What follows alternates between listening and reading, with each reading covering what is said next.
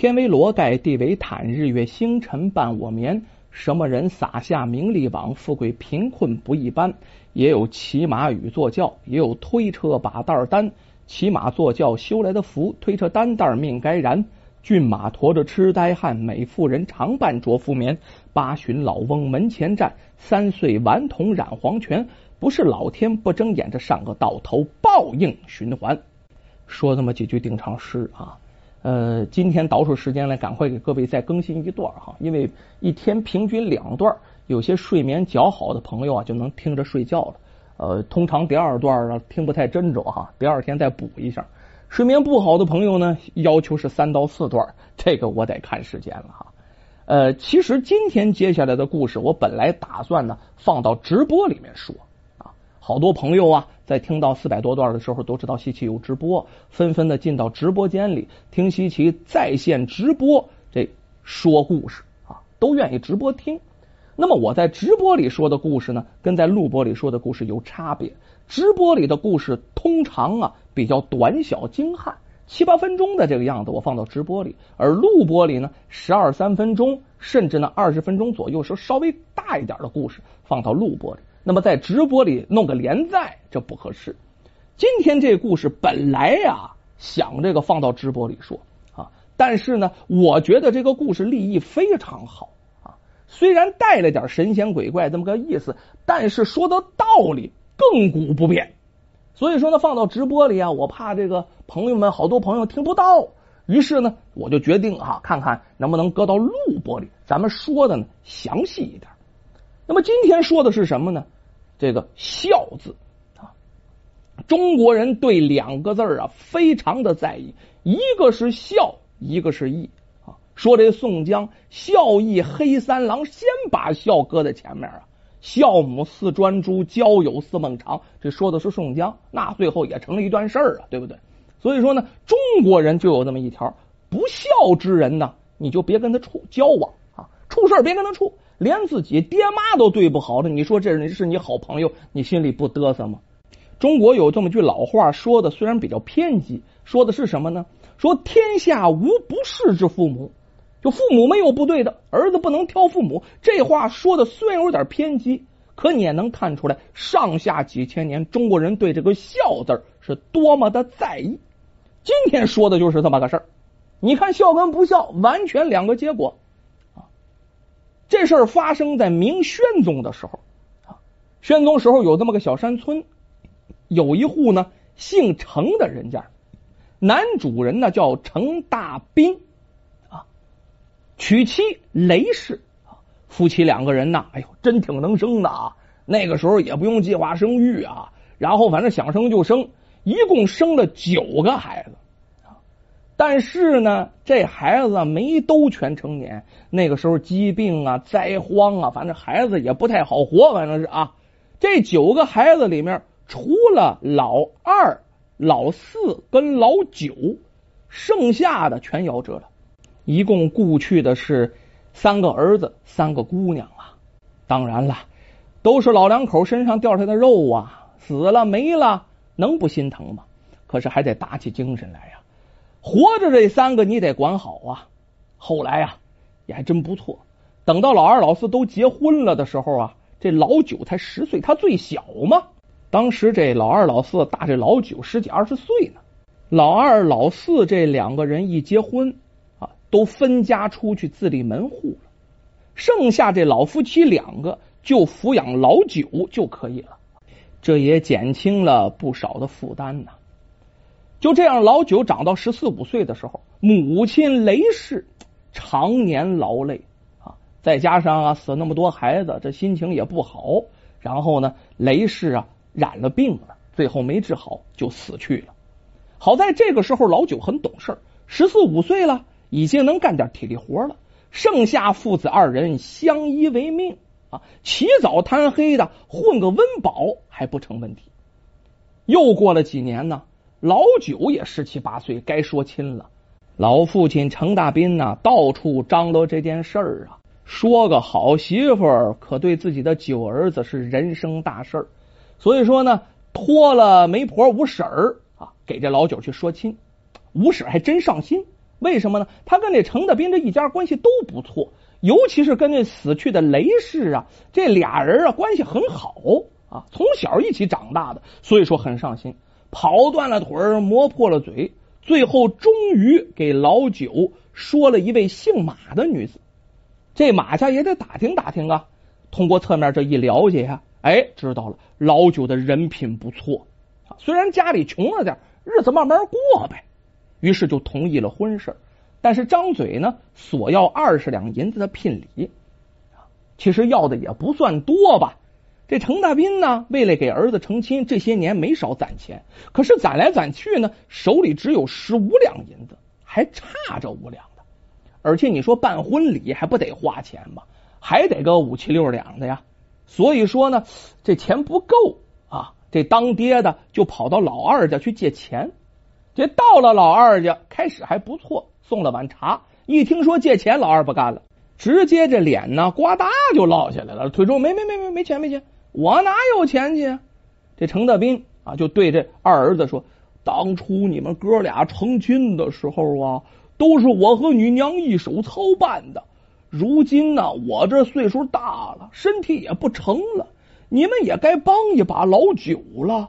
再说了，我是找你们借，日后还得归还呢。你们总该念及一下兄弟情谊吧。再说我这当爹的张回嘴，你就让我空手回去，你觉得合适吗？老头有点生气，没想到这老二一翻白眼给老九成家是你当爹应尽的义务啊，不是我这当哥哥的责任呢。嗯，我凭什么借给他钱呢？再说了，你一年比一年老，老九结了婚以后又要生孩子又要养孩子的，哪有钱还给我呀？我可不愿把我家这点钱我就打水漂了。我没孩子，没老婆要养啊！这程德斌一听被自己孩子噎得够呛啊，气的饭也没吃，扭头就走了，转身就来到老四家里了啊！可是你再看，把这事一说，老四跟老二一个模子扣出来的。俩人没商量，就跟商量好的一样，就是不愿借钱呢。又把这程大斌当爹的给怼出来了。这程大斌气的呀，差点眼泪掉下来啊！一边往家赶，一边心里骂呀：“我怎么养着这么两个白眼狼的儿子呀？哎呦喂，还不如跟他那几位兄弟姐妹都死了呢，一点用都没有。”没办法。这程大斌也是个老实人，只得把实情跟吴婶讲了，让这吴婶就把这事亲事推掉吧。对方要的不多，我凑不出来怎么办呢？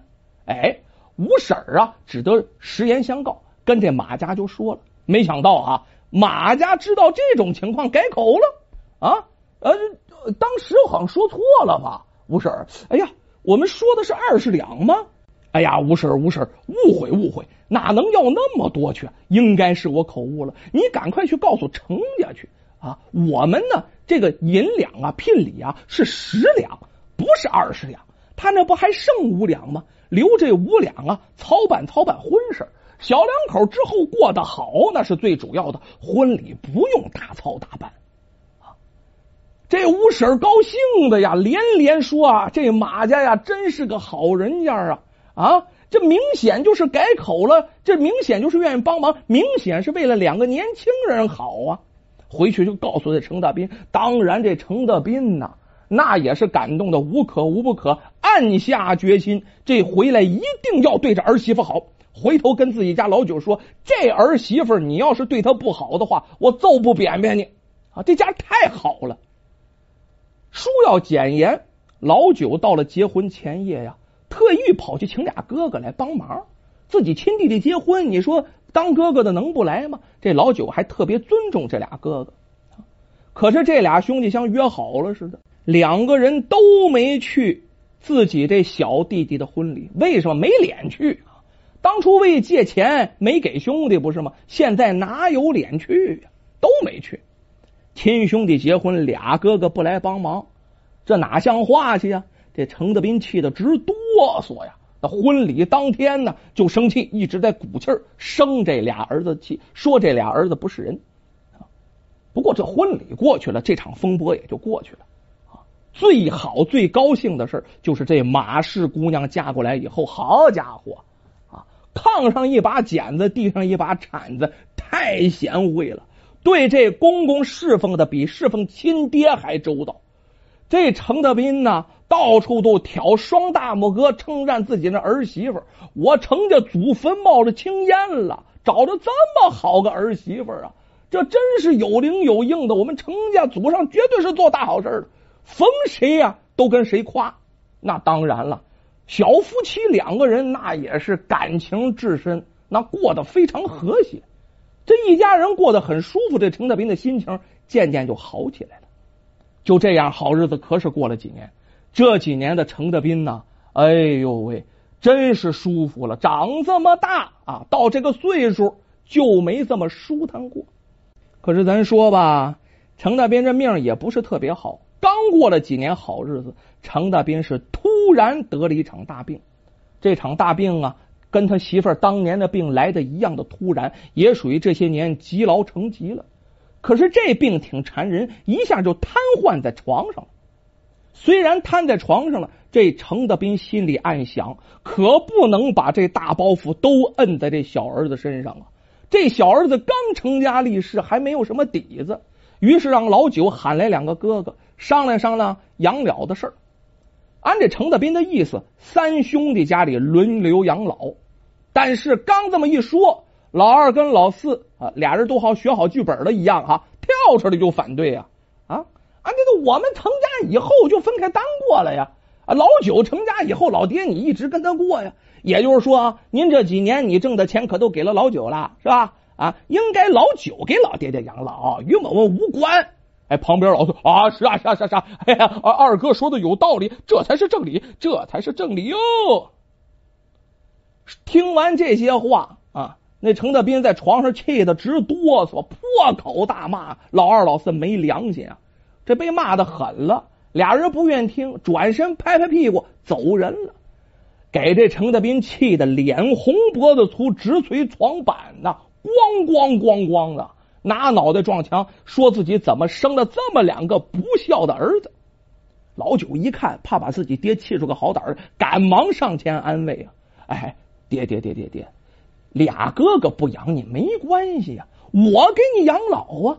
您安安心心住在我家，您看有我一口吃的，您吃的好不好？您放心，九儿子在。”您就不怕没人给你养老？这老九夫妇可是说到做到啊！老九回头跟自己媳妇说了，他媳妇马氏也一拍大腿呀，说丈夫这是应该的呀。俩哥哥管那是他们的事俩哥哥不管这就是咱俩的义务，一定要让这老父亲高高兴兴的安度晚年。夫妻两个人呐，打定主意以后，伺候这老父亲更加尽心尽力呀。越是这样。这程德斌呢，越充满愧疚感。他心想啊，本来这老九就刚成家，家里没什么积蓄，我帮不了忙就算完了呀。我还躺在炕上，成为他们小两口的拖累，多好的孩子！我这老不死的，哪能再拖累他们呢？于是，在一个晚上，这程德斌偷偷的弄了个小刀。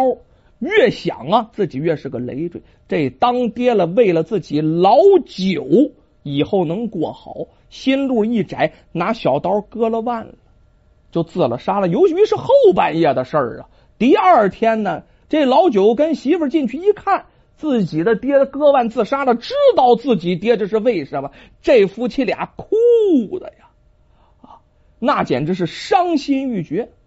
可是怎么办呢？这层伤事还得办呢。于是给自己的老父亲尽其所能，把这丧事啊办的是风风光光。可是这老二、老四最不应该的就是他们心里发虚，他连这葬礼都没参加。一般的儿子在葬礼上，谁办葬礼你不得掏点钱把自己父亲给送走？没去。这老九独自将父亲掩埋了。掩埋的时候啊，眼含热泪呀，心里埋怨。二哥四哥，你们可太不应该了。可是这事儿过了没多久，有灵有应的吧？老二骑马去县城，半路上一匹特别温顺的马，也不知道怎么惊了啊，走着走着就惊了。然后呢，四蹄撩开这顿搂啊，给这老二吓得趴在这马背上啊，不敢动弹。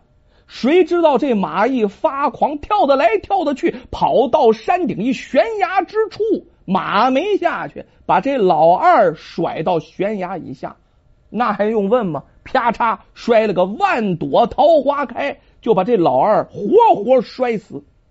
这头啊，刚把这老二的丧事办完，这老九刚去参加完二哥的丧礼啊，你再回头几天以后，他这四哥。在家里喝酒，平常不多喝酒，这回不知道怎么喝多了。喝酒还想出去透透风，可是，一出门前面一井，不等就掉进井里了。大头冲下灌了个大肚伦敦，淹死在井里。回头这老九又去参加四哥的葬礼去了，这一下没过几天，二哥四哥全死了。就在他四哥死的这天晚上。这老九啊，辗转反侧，睡不着觉啊。到了后半夜，睡着了以后，突然梦见自己的老父亲走进来了，对这老九说：“孩儿啊，我在阴司将老二、老四给告了啊！那阴司老爷勃然大怒，一定要报复他们俩，他们都得到了应有的报偿。可是老九啊，你安心吧。”阴司也知道了你对我的孝顺，阴司老爷说啊，你平日心地善良，你好好过日子，打你这儿起，你家一定会平平安安，你也一定会子孙满堂的，好好过吧，孩子，老爹呀，在天上看着你呢。从那以后啊，老九夫妻还跟以前一样，辛勤劳作。一点一点的挣钱，一点一点的攒钱，好好过日子。这日子就是过出来的。几年以后，小日子越过越富，越过越富。咱没说嘛，老九是个好人呐，不计前嫌，经常照料两个嫂子和侄儿们。为什么呀？那头顶梁柱死了。